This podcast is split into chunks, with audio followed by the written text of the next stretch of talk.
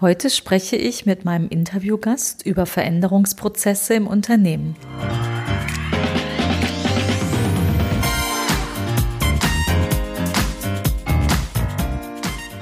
Herzlich willkommen im Podcast Chancendenken, wie wir die Zukunft leben wollen. Das ist Episode 44, ein Interview mit Conny Seelitsch zum Thema Veränderungsprozesse im Unternehmen. Ich bin Andera Gadeib, Autorin, Digitalunternehmerin und Online-Enthusiastin. Meine Passion ist es, die Zukunft zu gestalten. Digital und analog. Immer für den Menschen. Wenn du auch Spaß daran hast und wissen willst, wie du das anpacken kannst, dann hör hier rein. Danke, dass du dir die Zeit nimmst. Los geht's. Ich freue mich riesig, heute einen besonderen Gast da zu haben, nämlich die Conny Seelitsch. Jetzt habe ich es richtig ausgesprochen, oder? Ja, perfekt. Herzlich willkommen, Conny.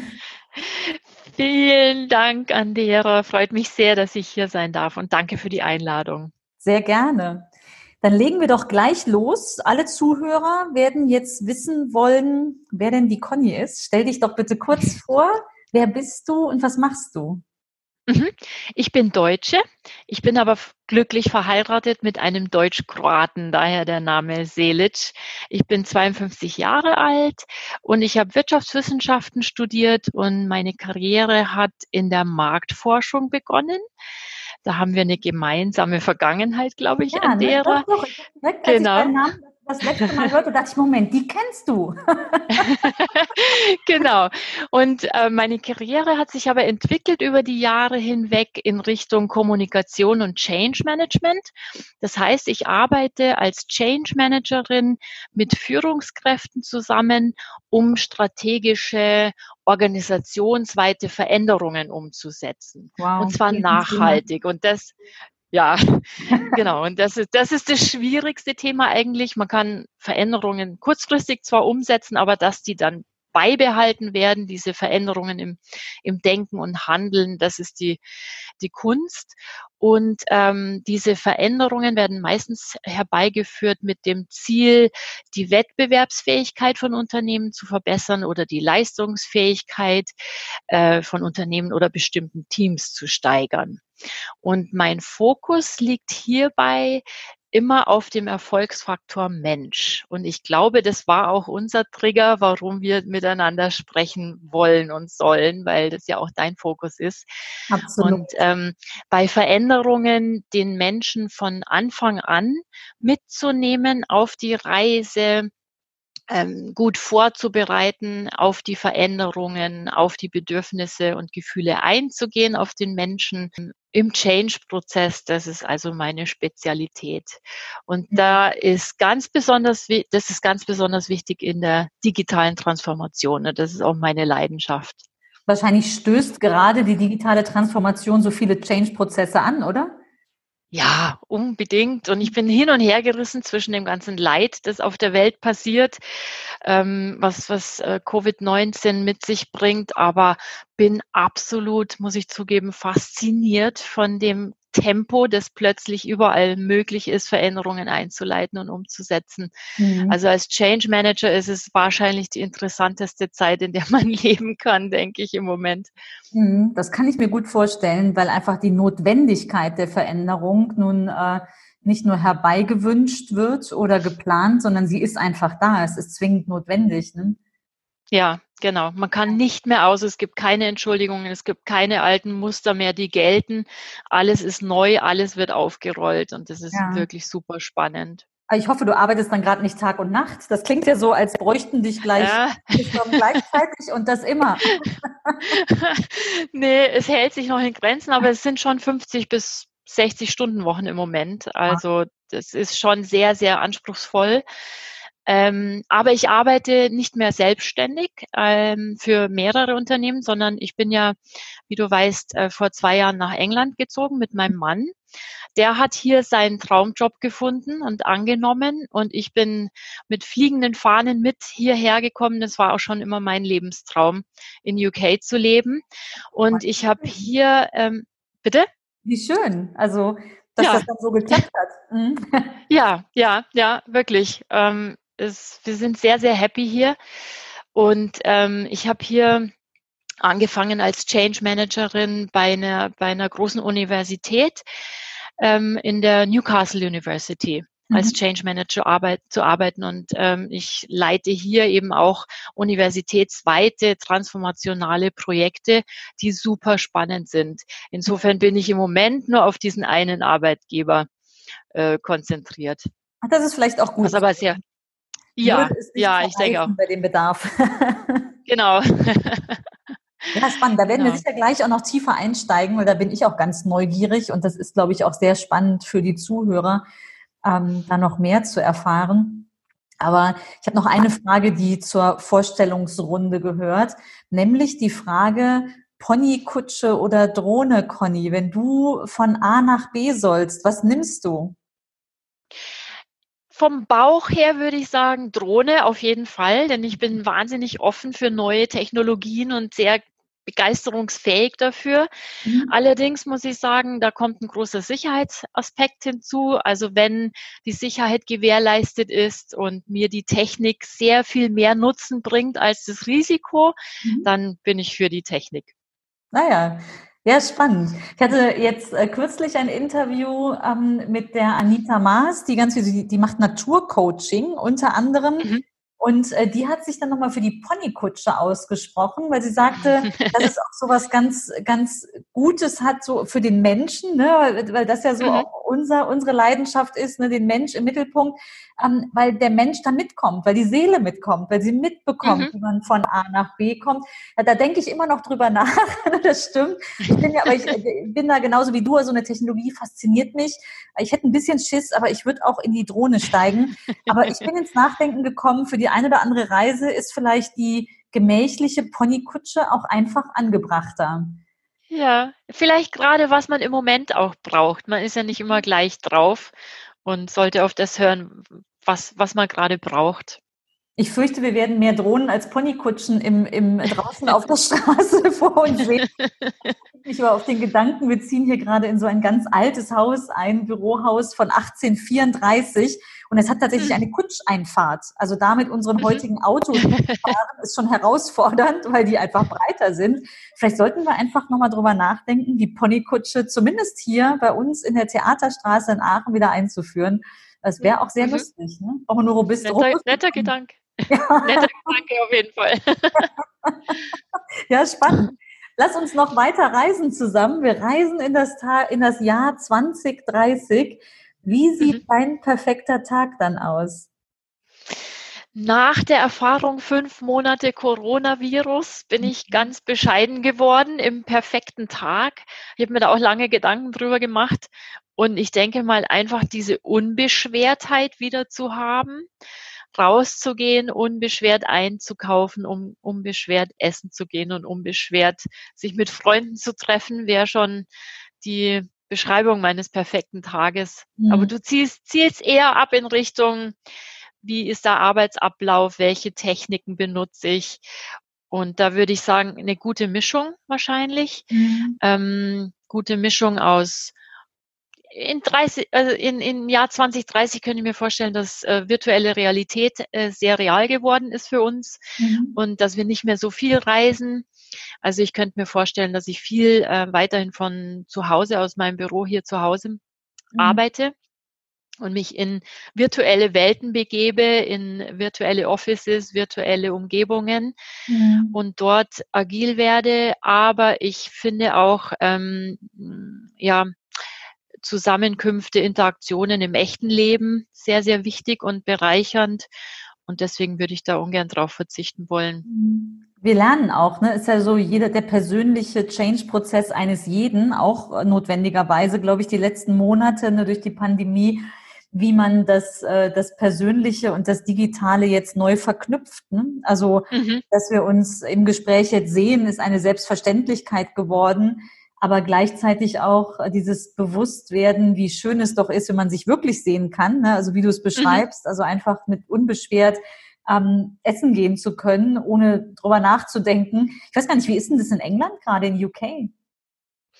Es ist sehr gemischt. Ähm auf der einen Seite gibt es Unternehmen, ich war letzte Woche beim Friseur, der hat ähm, ähm, Safety Measures sehr, sehr strikt eingehalten. Ich habe mich ziemlich sicher gefühlt dort. Mhm.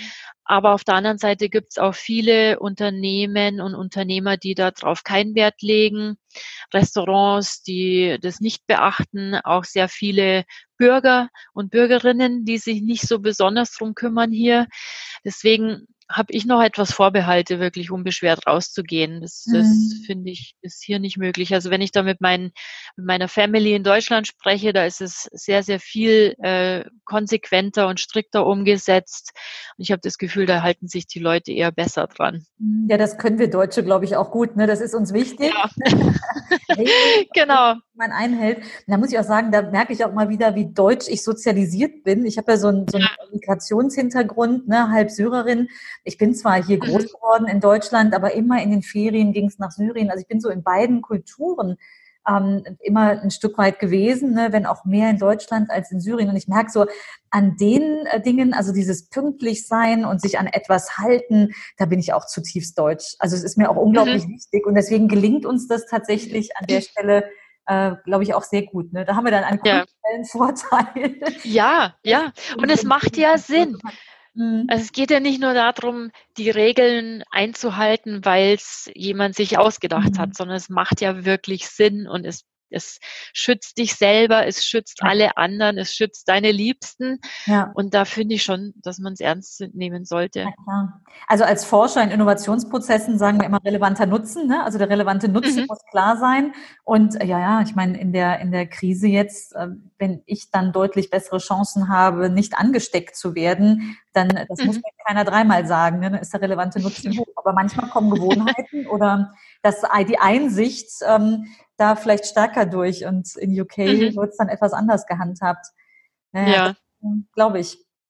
Da bist du dann doch die Deutsche in ein wenig, nein, nicht wirklich Isolation, aber in einem, in einem ganz anderen Kulturkreis. Ne? Nimmst es anders wahr als ja. vielleicht äh, deine britischen Kollegen, die das ja ganz okay finden, ja. wie es läuft. Ja, durchaus, ja.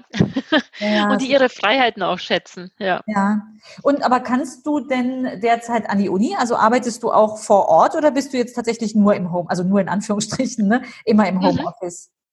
Die Universität hält sich strikt an die Vorgaben der Regierung mhm. und hat Homeoffice ausge, äh, ausgerufen seit ähm, Ende März. Mhm. Und äh, wir sind wahrscheinlich bis Ende des Jahres angewiesen und ja, aufgefordert, von zu Hause aus zu arbeiten. Es wird jetzt langsam drüber nachgedacht, die Menschen wieder zurückzubringen in die Uni, mhm. ähm, basierend auf persönlichen Befindlichkeiten. Wer gerne wieder unter Ge in Gesellschaft sein will, wird als erstes wieder zurückgelassen. Ähm, und natürlich, ja.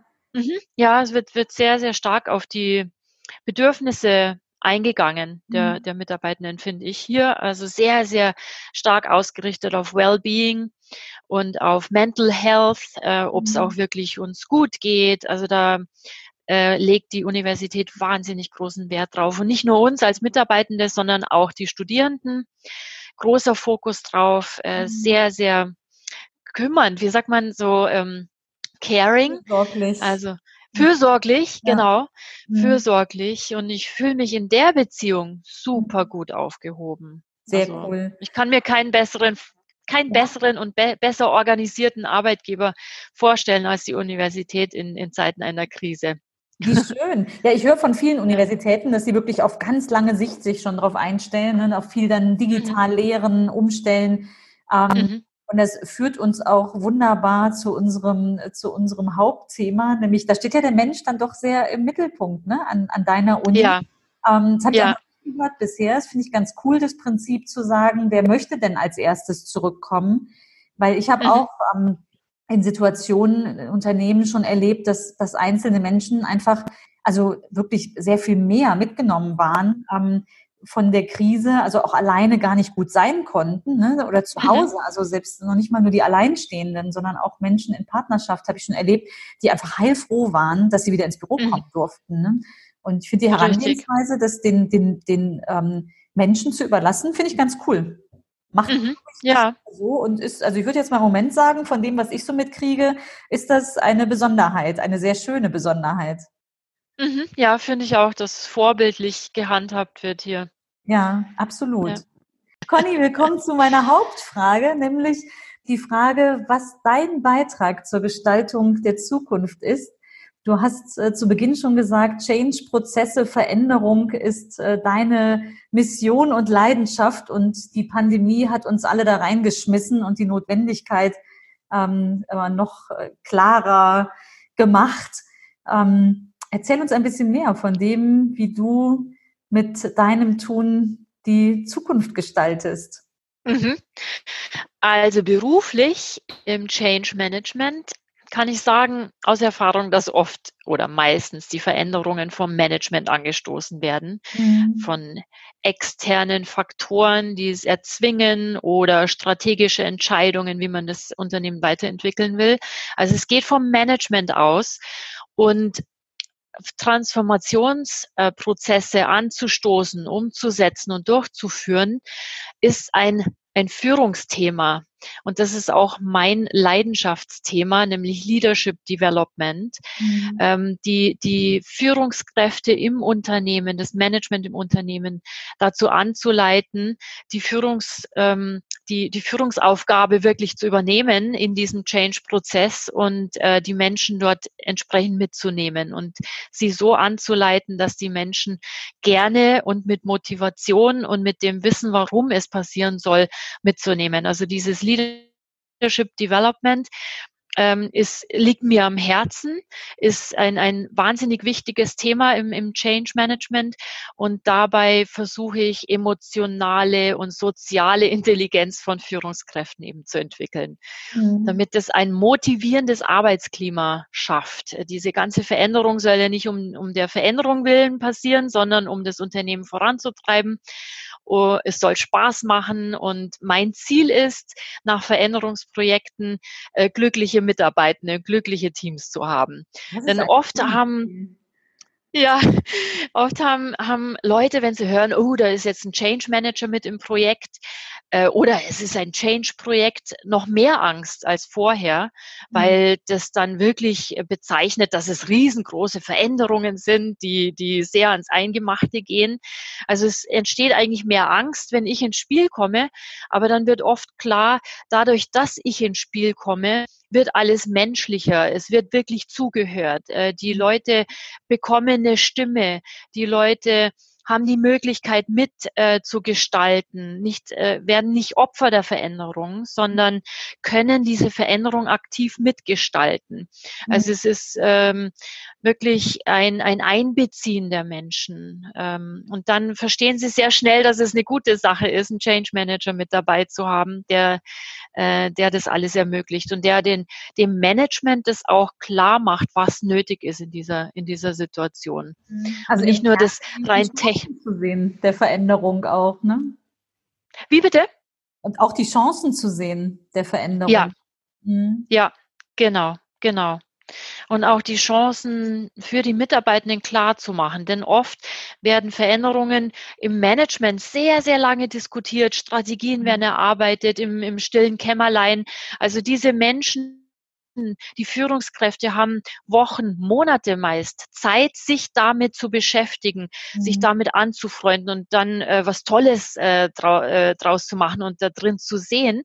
Und dann wird es kommuniziert und dann wird von Tag eins erwartet vom Mitarbeitenden, das auch so toll zu sehen und mhm. alles sofort zu verstehen und mit äh, begeistert mitzumachen. Mhm. Das kann gar nicht möglich sein in den meisten Fällen, weil wenn ich ähm, das erste Mal von einer Veränderung höre, dann äh, ist es bei den meisten Menschen erstmal was Gefährliches. Ich werde aus meiner Comfort, Comfort Zone gezogen. Mhm. Äh, Veränderung ist nur für ganz wenige Menschen äh, mhm. etwas Tolles. Ähm, wir als Change Manager sind meistens so persönlich von der Persönlichkeit her so gestrickt, dass wir äh, sofort draufspringen und es mhm. sofort toll finden und, und erstmal die Gefahren so ein bisschen beiseite lassen.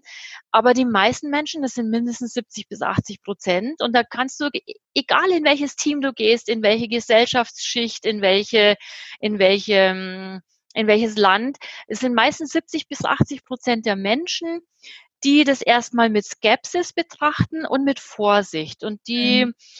äh, sich das erstmal angucken wollen, bevor sie auf den Zug aufspringen. Das ist ganz spannend, diese, was du beschreibst. Hm? Ja, ja, und das ist, äh, es ist auch wissenschaftlich hinterlegt. Da gibt es diese Change Curve, ähm, also diese äh, Veränderungskurve, äh, die die Gefühle beschreibt, die man als Mensch erlebt, wenn von Veränderung gesprochen wird. Äh, und vor allem Veränderungen, die ich nicht selber herbeigeführt habe. Ähm, sondern die mir auferlegt werden vom, vom Management oder von meinem Partner ähm, oder von wem auch immer. Ähm, also erstmal kommt, kommt ein Schock. Okay, mhm. mein normales Leben wird sich verändern.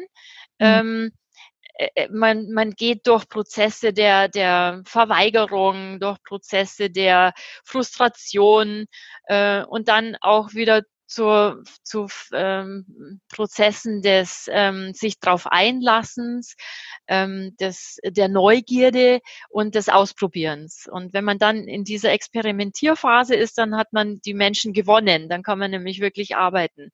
Mhm. Und das die, die, der ganze Prozess vorher ist halt sehr, sehr viel Arbeit mit den Gefühlen und Bedürfnissen der Menschen. Und da äh, ist Empathie erforderlich, emotionale Intelligenz, soziale Intelligenz und das ist, was ich unbedingt den, den Führungskräften beibringen will und mit auf den Weg geben will. Das ist mhm. mein kleiner Beitrag im, im, im Beruflichen.